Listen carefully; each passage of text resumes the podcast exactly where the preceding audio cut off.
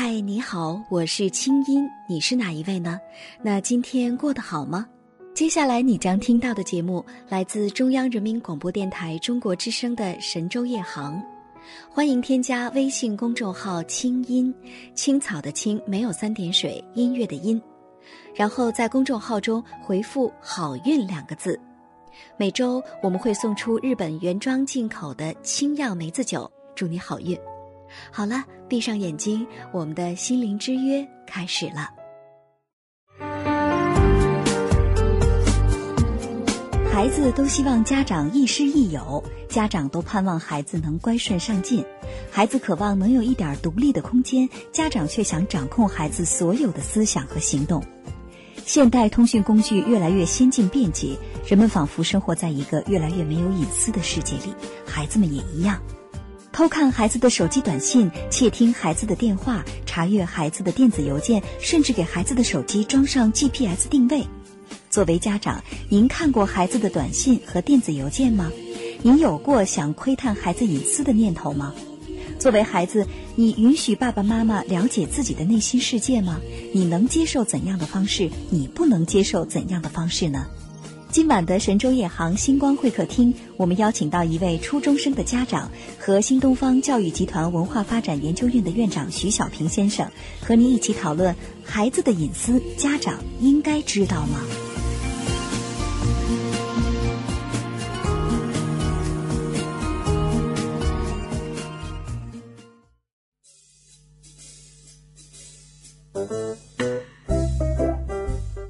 北京时间二十三点三十五分，欢迎回来，继续回到我们的夜航船上来。您现在听到的声音来自首都北京，这里是中央人民广播电台中国之声正在为您直播的神州夜航节目。我是今晚的主持人，你的好朋友清音。今天晚上我们来说说做家长的该不该窥视孩子的隐私呢？刚才呀，我们已经听到了今天请到直播间的这位嘉宾，初一学生的家长冉姐，说出了她对孩子的种种担忧，真的非常的真实，同时也让我们觉得。嗯，挺感动的，但是呢，也更多的是担心，有很多的想法想要跟他交流。那接下来呢，我们将会电话请出我们今天晚上星光会客厅的第二位嘉宾，这是在电话另外一端的新东方教育集团文化发展研究院的院长徐小平先生。我们来听一听对这个问题他是怎么看的，欢迎他参与讨论。喂，徐先生，你好。哎，你好，主持人好。嗯，欢迎你来到我们的节目当中，非常高兴听到你的声音。哈哈，谢谢。应该说呢，今天晚上跟您的这个合作非常的特别，因为之前我们都是在电视上看到您更多哈，但是今天是通过广播，而且是通过电话。对，我也想来现场，我现在正在西安，正在西安，中国的古都西安啊，参加一个讨论会。嗯，所以这个向各位听众问好，也向在座的。呃，冉女士问好，您好，嗯，这让冉姐特别高兴哈。那呃，徐先生啊，刚才呢，呃，您一直在听，听了冉姐说的之后，我不知道您怎么看，就是先说说，嗯，您先说。可怜天下父母心，对，我完美的理解冉姐的这个呃这个心灵啊心情。我作为父亲，我也有同样的焦虑。嗯，但是我想在这里呃这个表达一下我个人的观点的话，嗯，我觉得。一个底线应该是不以呃这个以父母的权威啊，呃软的硬的呃侵入孩子的那种呃私人领域，比如说写日记，写日记是一个特别高度的那个自己心灵与心灵的对话。嗯，跟母亲，如果母亲呃知道呃，假如我知道呃母亲要看对吧？呃至少要商量着要看的话。我写日记的这个心情啊，一点都没有了。哦，对，我就丧失了一个精神发展的私人的花园。是。那么在这里栽种的这个花草，一定是妈妈选择的那个花草。嗯，不是自己喜欢的。情感，嗯，呃，观念就不可能，呃，这个丰富多彩，他一定会荒芜。而且呢，他写日记的这个乐趣，嗯，他沉思冥想，自我心灵发展的。这个这么一个小小的领地啊，它一定就是变成了一个公共领域，一定就失去了它独有的魅力。是，其实呢，我们说可能家长的这种呃特别想要去帮他选一些花花草草的这样的心情是可以理解的哈。我觉得您这个比喻特别好。但是呢，孩子为什么不能够选择自己的花朵呢？可是呢，刚才啊，这个冉姐说的呢也挺有道理的，因为她很担心孩子到底选进来的是花啊还是草啊，甚至是罂粟花怎么办呢？那么我觉得有两个底线嘛，第一个底线就是说，呃，即使你要想。监控啊，监呃呃，想知道这个东西，嗯，最好是自己偷偷看，呃呃，这个我不偷偷看啊，但是但是这个里边有个底线，就是千万不能让孩子知道你在有一个眼睛在他背后，嗯，这个是对孩子的心灵发展绝对不好。那么第二个底线呢，父母其实想想孩子，你想想啊，他能做什么事儿？你想一想，对不对？他能交什么坏朋友？我觉得。花不到哪里去，因为毕竟大部分时间学校、家庭、家庭、学校，对不对？呃，出去看个电影，九点钟、十点钟准时回家，对吧？嗯。当然，睡在外面，呃，孩子们，呃，睡在外面也是必要的，在这个自己的小朋友家里啊，是伙伴家里，嗯，大家说说私房话，对不对？叽叽喳喳，十三岁的孩子已经有了那种两性意识，对吧？嗯。哎，谈谈要喏，这个男生，这个女生，对不对？我们都经历过这个过程啊，这是人生，呃，这个春风苏醒，对吧？大地解冻，哎，开始对另一个世界有了憧憬和神往的时候。嗯，徐先生，这个时候，你只要确知你的孩子在某某同学家里，你知道这一点是必要的，对不对？嗯，那就够了。嗯，徐先生啊，其实我觉得您说的挺有道理哈，但是可能冉姐会不太同意，尤其是刚才您说到，您说。不要让孩子知道自己看，但是还是要看。怎么看呢？偷偷看。再找我给您念几条短信，您听听啊。这是来自陕西西安的三五八七，他说：“我是一个初三毕业生，爸妈问我呢，我就会尽量告诉他们。但是我特别讨厌他们偷看。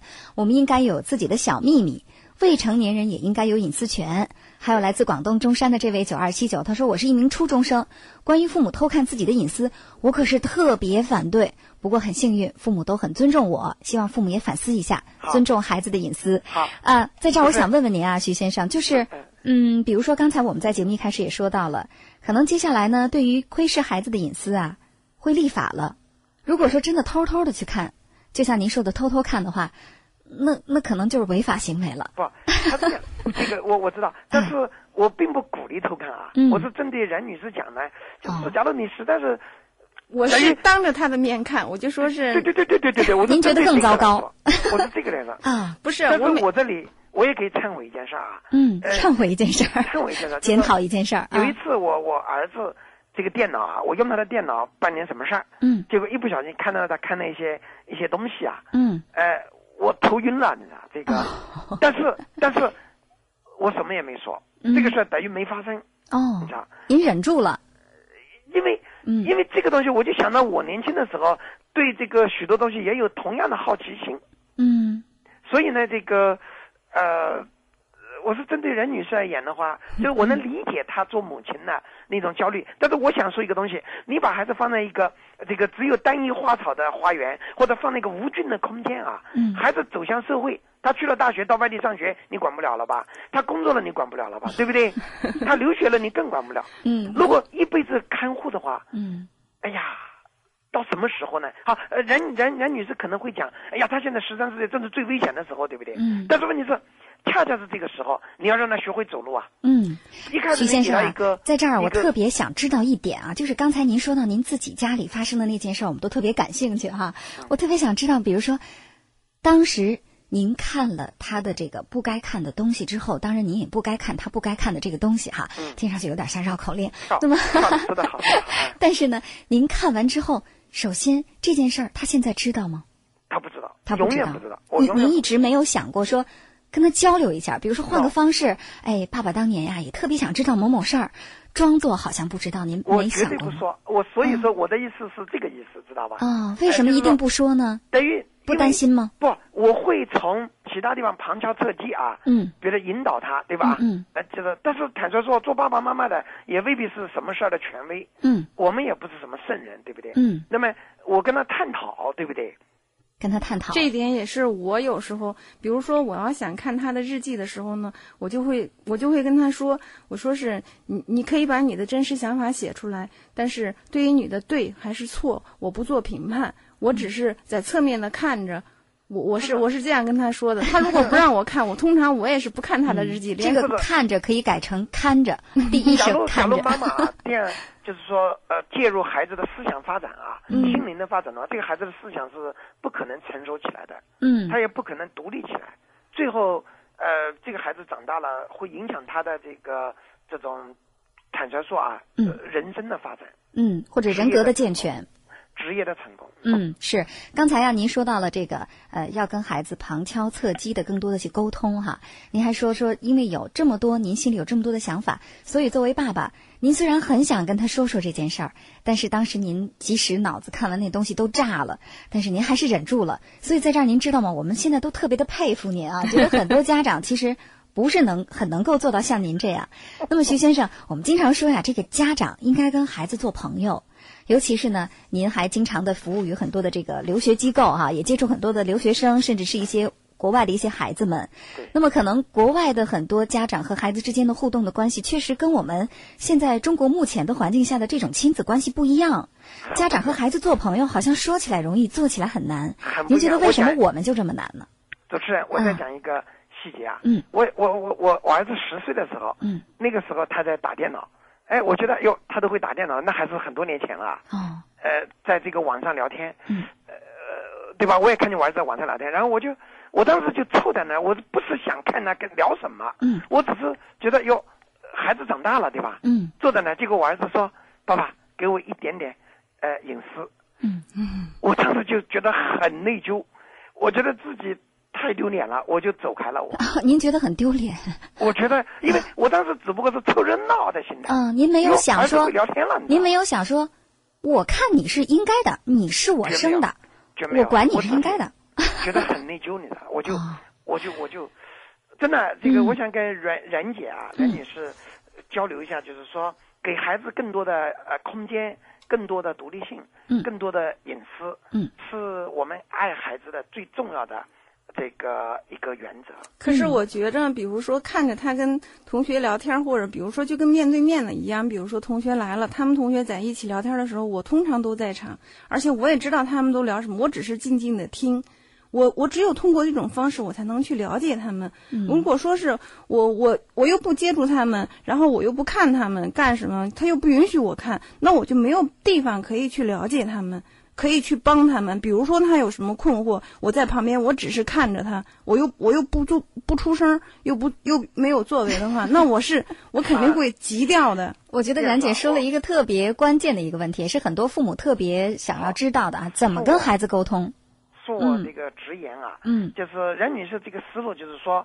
我必须要了解他们这个关心些什么，他们关心什么，他们谈论什么，他们他们对什么问题感兴趣，这是我我必须要知道的。我觉得是。冉姐，我想说的是啊，这个你你不应该去知道，因为孩子有孩子的世界。嗯。这个你呢要做的是，比如说几个大的方面啊，比如说品德，呃，身体，呃，学习，对吧？成绩。然后这个纪律啊，比如准时上下课，呃，这些东西，然后这个一些习惯，他这些他都做的非常好。等我做完啊，然后自己再给他一些呃，你认为好的呀、坏的呀，这个偶尔的这个引导一下。但是你不能够介入孩子们他们的成长，你已经长成了，他们正在成长。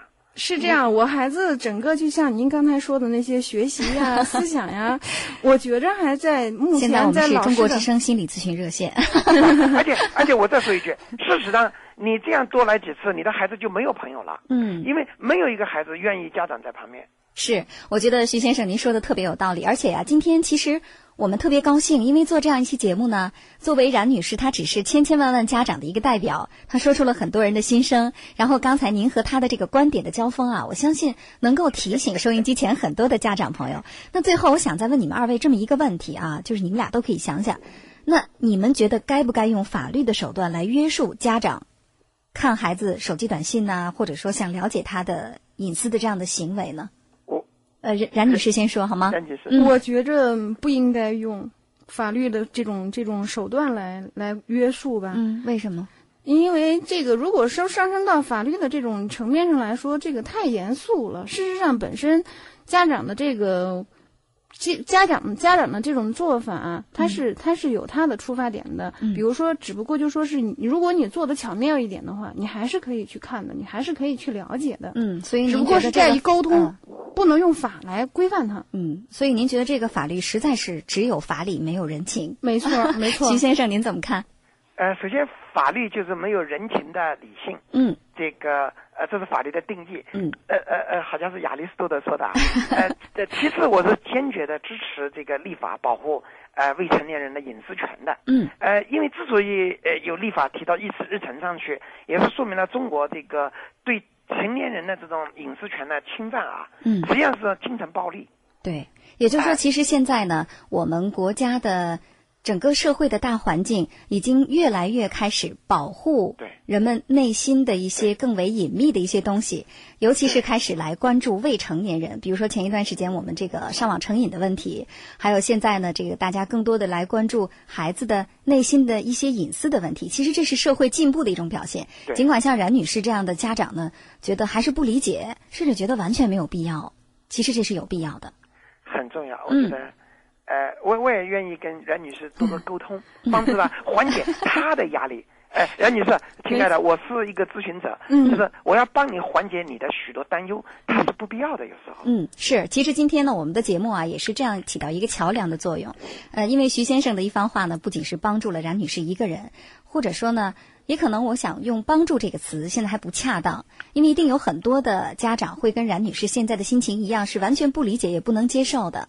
但是呢，今天徐先生的一番话一定能够提醒很多的家长，而且我相信，不光是徐先生的话，至少我们这期节目能够提醒很多的家长哈。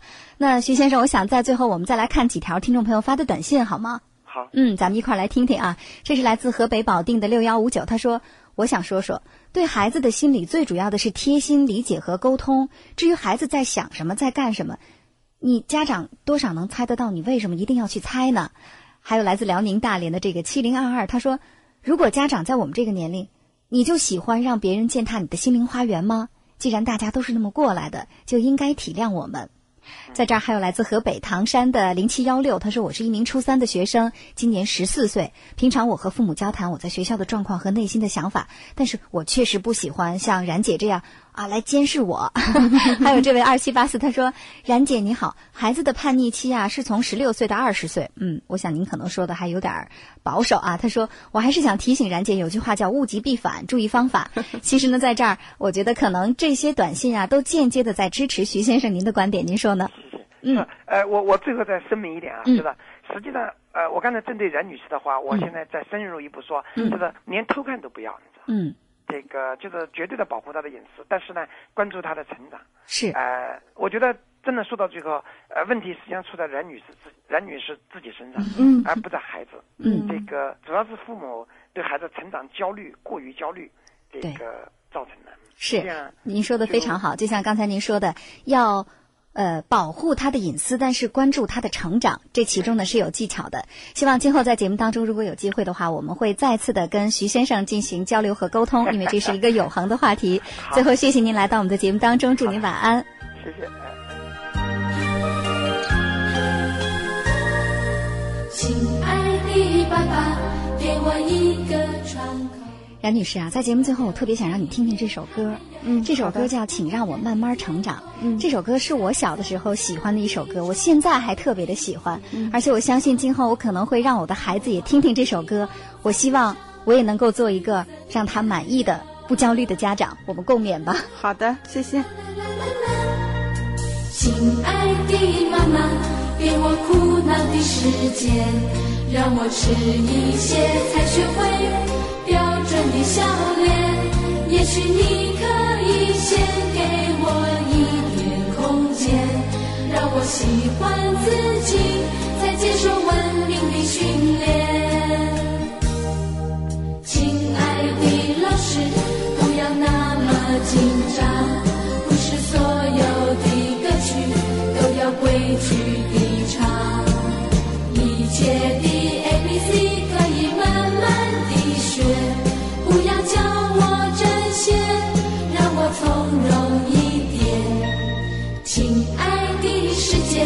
给我一个黑板，让我快乐地画一幅自己的向往。其实你不该教会我太多黑板，让我长大